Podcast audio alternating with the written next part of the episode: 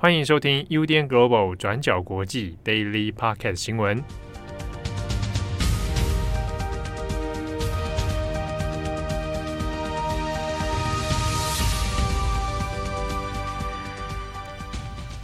Hello，大家好，欢迎收听 UDN Global 转角国际 Daily Pocket 新闻。我是编辑佳琪，我是编辑慧仪。今天是一月二十四号，星期一。好了，迎接我们的那个农历新年也只剩下一个礼拜了。希望大家可以打起精神。对，我们只剩下五天，我们撑下去，努力的倒数。好，那今天一样帮大家更新几则重大的国际新闻消息。那首先第一则呢，还是延续上周的乌克兰边境冲突哦。乌俄边境之间的紧张关系呢，已经持续了好几个月。那在乌克兰边境，现在已经集结了至少有十二万的俄国大军。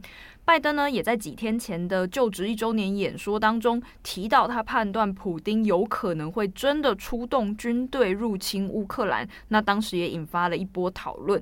而从周末呢，一直到了现在，在乌俄边境的一些问题，还有关于美国的态度以及欧盟情势等等，也有几个新的事件来一起做一个更新的整理。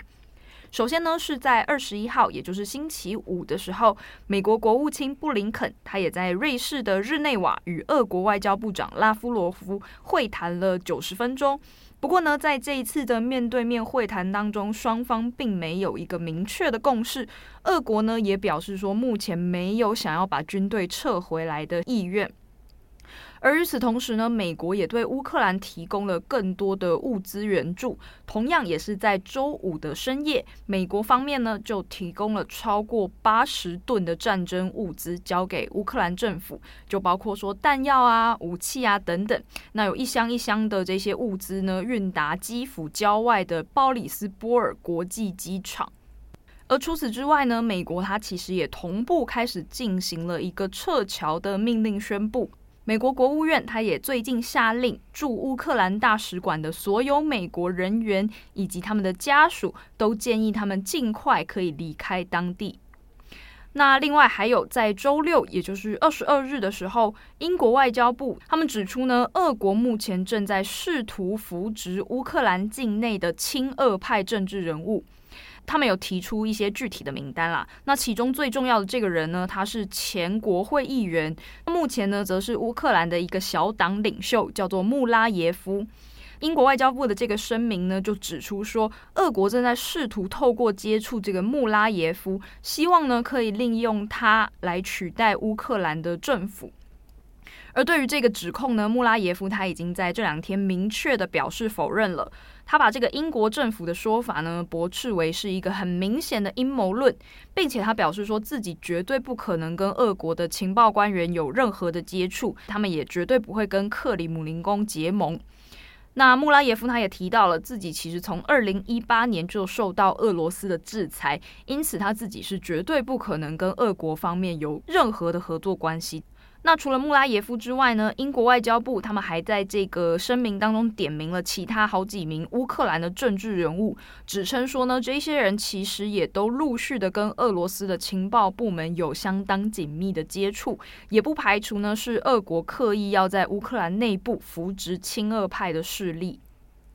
对于这个指控呢，俄罗斯的外交部他们在星期天，也就是昨天的时候，也正式的做了一个否认，并且他们也反咬说，就是英国外交部正在散播假讯息。引述半岛电视台的报道，克里姆林宫呢，他们就对外表示说，这些英国方面的指控是绝对错误的。英国外交部散播这种虚假讯息，只是再一次的表明了北约完全都是由这些安格鲁萨克逊人所领导的组织，他们正在试图进一步煽动紧张情势，并且想要增加俄国与乌克兰之间的争端，这是俄国方面的说法。而除此之外呢，乌克兰现在也希望西方盟国可以对俄国来进行制裁。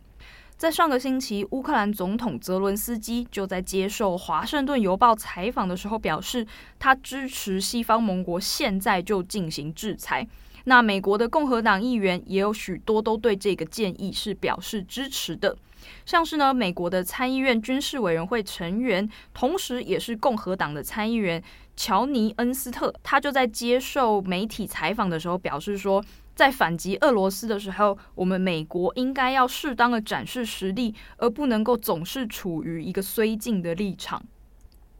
那么，可是呢，在周日的时候，国务卿布林肯在接受 CNN 采访的时候，则是表示说，目前美国政府方面还不会立刻赞同来进行对俄国的制裁，因为呢，布林肯他指出说，制裁的目的是要阻止俄罗斯正式的侵略乌克兰，所以呢，如果现在就进行制裁的话，到时候如果真的双方发生了冲突，就会失去了威吓的立即作用。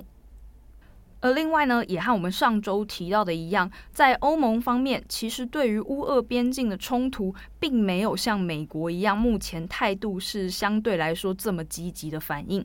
就像是呢，上周我们的 podcast 有提到说，法国就认为欧盟其实需要培养一条自己对俄国的沟通管道，才不会什么事情都需要透过美国来，透过北约来跟俄国进行交涉。这个是上周我们提到的马克宏方面的说法。那在法国之后呢，紧接着是德国。最近德国的一些比较保守的发言，也引发了很多严重的外交争议。其中一个最严重的事情呢，就是在上周的时候，德国海军司令薛恩巴赫他在访问印度的时候表示，他认为俄罗斯意图入侵乌克兰的这个消息呢，是属于无稽之谈。而且呢，薛恩巴赫还认为说，普丁他所想要的东西只是尊重，他也认为普丁值得尊重。那薛恩巴赫呢，也因为这一些发言而遭到大量来自乌克兰或者是来自德国国内的很多的批评。那后来呢，他也在星期六的时候宣布辞职下台了。而在赫恩巴赫的这个发言之后呢，德国也后续也引发了还蛮多的争议，像是呢刚刚才上任的德国新总理舒兹，他在周日的时候也做了一个看起来是想要灭火，但是却相对来说非常模糊的一个表态。根据路透社的报道呢，舒兹他就在这一场记者会当中表示说，对于违反共同协议的国家，我们呢应该要谨慎选择应对的措施。舒兹就说呢，他们也会考虑到我们可能要承受的影响以及后果来做出行动。除此之外呢，根据《华尔街日报》的说法，在上个星期五，德国也拒绝了对乌克兰输出致命性武器的提议。根据这份报道呢，是引述了德国与爱沙尼亚官员的说法啦。其实呢，是爱沙尼亚他想要把德国制造的武器运往乌克兰。不过呢，德国在这件事情上呢，则是秉持着他们过去一贯的一个政策，不愿意把这个武器的出口许可发给爱沙尼亚。所以呢，就导致爱沙尼亚没有办法把这些武器提供给乌克兰政府。但是很矛盾又吊诡的事情呢，是 WSJ 前面的那份报道里面也提到说，事实上德国其实是全球最大的武器出口国之一，过去呢也曾经多次向埃及或者是巴基斯坦等等国家贩卖并且运送了武器。可是呢，在这一次的乌克兰问题上呢，德国官员却表示说，因为德国的这个一贯政策啊，他们不愿意向局势紧张的地区提供武器，再加上德国的纳粹在二战的期间曾经有很多不太好的屠杀历史等等，所以呢，他们没有办法提供武器来支援。那可是呢，对于这个德国外交部的这个说法呢，其实乌克兰政府是非常不买单的。乌克兰的外交部长库列巴他就在周日的时候表示，乌克兰在第二次世界大战当中遭受了非常巨大的损失和破坏，而现在呢，我们很有可能将要再次遭受苦难与威胁。唯一适合的事情是让我们能够有自我防卫的能力。库列巴就表示说呢，如果德国不只是拒绝提供给我们防御性武器，而且还阻止其他国家这样做，那我们会感到非常的失望。这是库列巴外交部长的说法。那这位外交部长呢，他也表示说，乌克兰将会跟德国继续进行讨论与协商。而至于另外一名乌克兰官员，也就是乌克兰的驻德大使梅尔尼克，他则是呃更直率地表达了他的不满。他就直接说呢，乌克兰在纳粹占领期间失去了至少八百万条人命。如果说德国想要负起责任的话，这个责任你首先就应该要先对乌克兰人民背负起来。意思就有点像是在指控说，德国以纳粹之名而不愿意提供武器，其实某种程度上也是现阶段正在伤害乌克兰人民的一个做法。那 WSJ 的分析就指出说，在这一次的边境问题当中，相较于欧洲大国，其实反而是我们前面提到的爱沙尼亚在内的波罗的海三小国，就是爱沙尼亚、拉脱维亚还有立陶宛，他们反而率先的出面，并且承诺会支持协助乌克兰，也明确的反对了俄罗斯的出兵侵略的意图。那除了前面提到爱沙尼亚想要运武器提供给乌克兰之外呢，爱沙尼亚他们也承诺会在三月份的时候向乌克兰提供一所野战医院，并且呢也会对这个医院里进行培训。那在最后呢，WSJ 的报道，他也引述了一名乌克兰官员的说法，他指出呢，乌克兰现在的状况很严峻，他们迫切的需要任何武器。虽然说呢，爱沙尼亚可以提供的武器不见得真的能够改变战场上的状况，但不只是爱沙尼亚，欧洲里面的其他国家如果想要出口这些德国的武器的话，也都需要德国的同意。因此呢，德国的表态对欧洲来说是非常重要的。如果德国在现阶段就已经拒绝出口的话，其实某种程度上就代表了西方各国对于这个议题的意见是非常分裂的。而无形之中呢，对俄国来说就等于是提供了更多的信心以及帮助。好，那以上呢就是关于这个乌俄边境的一些后续更新。好，那今天的第二则我们要讲一下秘鲁漏油的事件。那我们在上个星期的 Daily 上面有跟大家更新到东加的海底火山喷发。那这一波的火山喷发，因为规模跟威力都很大，所以是在东加当地引发了海啸，那也波及了周边的国家。那其中一个就是秘鲁。那我们先来讲一下秘鲁的状况。那在最后再跟大家更新东加的最新消息。东加的海底火山喷发是发生在十四号、十五号，当时候就导致秘鲁炼油厂的油轮在卸货的时候受到巨浪影响，就引发了大规模的漏油事故。那这个外泄的油量呢，是多达六千多桶，那影响了秘鲁的海域，那包括自然保护区，那影响的面积大概是一百七十四公顷，那相当于两百七十个足球场这么大。那也导致许多的鸟类或者是海洋生物死亡。那我们从各大媒体的图片可以看到，像是海豹、鱼类或者是鸟类都被冲刷到被油污覆盖的海岸。那因为呢，整个海洋的生态是受到了影响，所以当地现在受影响的区域已经是暂停捕鱼了。所以这也代表着住在受影响海域、靠捕鱼或者是靠海为生的秘鲁人，也是一瞬间失去了生计的来源。那预计有一千多位的渔民生计都受到了影响。但是呢，因为水中的原油不断扩散，所以秘鲁政府就在星期六一月二十二号的时候宣布，沿岸地区会进入环境紧急状态，全力清油。那计划会针对二十一个受影响的海滩来实施所谓的永续管理。那这次发生漏油事故的地点是在秘鲁首都利马附近的本塔尼拉地区。那漏油的油轮还有炼油厂背后的公司，都是西班牙的石油公司，叫做力爆氏集团。那这个炼油厂呢，是占了秘鲁炼油能力的百分之五十四，但这一起漏油事故暂时没有对炼油厂的生产造成什么巨大的影响，那而是污染了大面积的海洋跟海滩。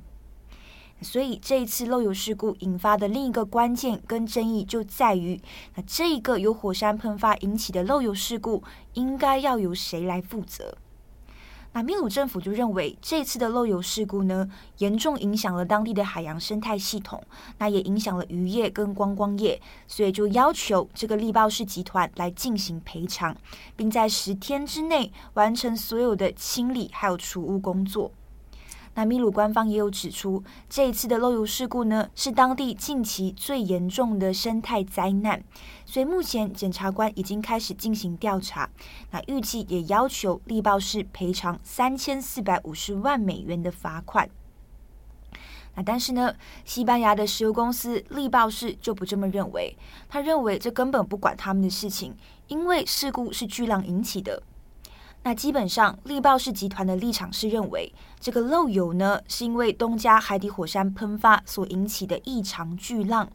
他们认为，当初事故发生的时候，秘鲁政府根本没有发出警告，告诉他们说另一边火山喷发会形成异常巨浪，会造成就是海浪汹涌等等，就是秘鲁政府都没有告诉他们，所以他们不会对漏油事件负上任何的责任。那不管是面对秘鲁政府，或者是石油公司力报式的回应，那其实都是让当地的环境保护组织十分不满的。他们认为这双方基本上就是回应得非常缓慢，而且也有点像是在推卸责任。那环境保护组织认为，漏油事件呢，对秘鲁当地的环境跟社会会造成短期还有长期的毁灭性影响。那尤其原油在泄漏到海里之后，那当中的重金属物质其实是会长期留存在生态系统里面，保留很多年的，所以就意味着海洋生物会吃入这一些重金属物质，那之后也会被人类吃进去，所以整体来看，它会影响的范围是非常广泛的。那目前呢，有关于秘鲁漏油的最新进度就是，官方已经派人紧急清理这个油污。然后，那个利马市集团也动员了一千三百多人来使用各种设备来进行清理工作。好，那说完秘鲁，我们快速更新一下东加的状况。那东加在十四号、十五号的周末发生了海底火山的喷发，那引发了海啸，导致东加的部分地区遭淹没。那这个火山喷发的威力也被形容是广岛原子弹爆炸的五百倍以上。那东加人口呢，只有十万多人，所以在火山喷发还有海啸之后，目前外界也预计全岛百分之八十四的人民基本上都受到了影响。那目前在部分电力还有网络已经慢慢恢复的情况之下，目前已经知道至少三人死亡，但是还不确定受伤人数跟损失的规模。那我们上周也有提到，当地目前非常迫切需要饮用水。那目前纽西兰也已经送去了二十五万公升的淡水，还有淡化海水的相关设备。那相关的救援行动也已经展开了。那最后一则，我们来讲一下西安。西安的疫情在去年末的时候爆发嘛，所以在去年年末也就进入了封城的状态。当时候不管是封城的规模、状态，还有里面就是不断传出可能市民如何受到影响的故事，也都让人们想起两年前武汉封城的状况。好，那目前状况已经是逐渐好转了。西安市的疫情防控指挥部在一月二十四号宣布，从一月二十四号开始，西安市就会降为低风险的地区。那为全面做好春节期间的疫情防控工作，有序恢复正常出行的生活秩序。那恢复正常出行的意思是什么呢？也就是说，离市人员现在可以凭着西安的一码通绿码出行，那不需要再开具任何的离市证明。那这个一码通绿码，就是我们之前有跟大家分享过，就是出现好几次大宕机的那个绿码。那接下来你出入社区，你不用再出示四十八小时的核酸检测结果，那你只要落实扫码啊，测量你的体温，还有戴口罩等等的防控措施就可以了。那不过呢，如果你是从西安市外面，可能像是中高风险地区进入西安市的话，你还是必须要先集中隔离。那虽然是全市已经恢复了，但是西安的部分地区呢，还是进入所谓的过渡期观察。那像是之前疫情比较严重的西安市雁塔区，那区中呢就有六个地方，因为近期还是有所谓的群聚感染病例，所以是还没有完全解封，还需要再观察个三天的。那我们补充一下，其实也因为北京的冬奥就快要到了，所以中国现在整体的气氛也是有越来越紧张的一个趋势。那像是北京的冬奥组也是有通报，在一月四号到二十二号的期间，冬奥的相关人员一共检测出有七十二个人确诊，但是这些确诊者都不是运动员或者是随队官员，而是冬奥的相关人员。那所以现在中国的有一些地方，不论你是有没有确诊足迹呢，他都会直接要求你来做 PCR 检测。那像是七号早上也有提到，他有一个朋友就住在北京朝阳区，那人本来都好好的，但是也是会无预警的被通知要去做核酸检测。那所以可以看到，目前是这样子的一个状态跟氛围。好，那以上呢就是今天的几则重大国际新闻哦。那关于乌克兰跟俄罗斯到底可不可能开战呢？我们有请会议来帮我们做一下。对啊，其实，在上周的重磅广播，郑红其实大概有花了四十分钟，滔滔不绝的讲了这个事情的前因后果，包括到底开战的可能性啊等等，就是都有详细的说明。他有讲到普丁的历史小论文吗？有有有，他有讲，所以大家如果有兴趣想要了解前因后果的话，欢迎去听最新一集的重磅广播。好，那以上呢就是今天的 Daily Podcast，我是编辑佳琪，我是编辑惠仪，我们下次见，拜拜，拜拜。感谢你的收听，想知道更多详细资讯，请上网搜寻转角国际。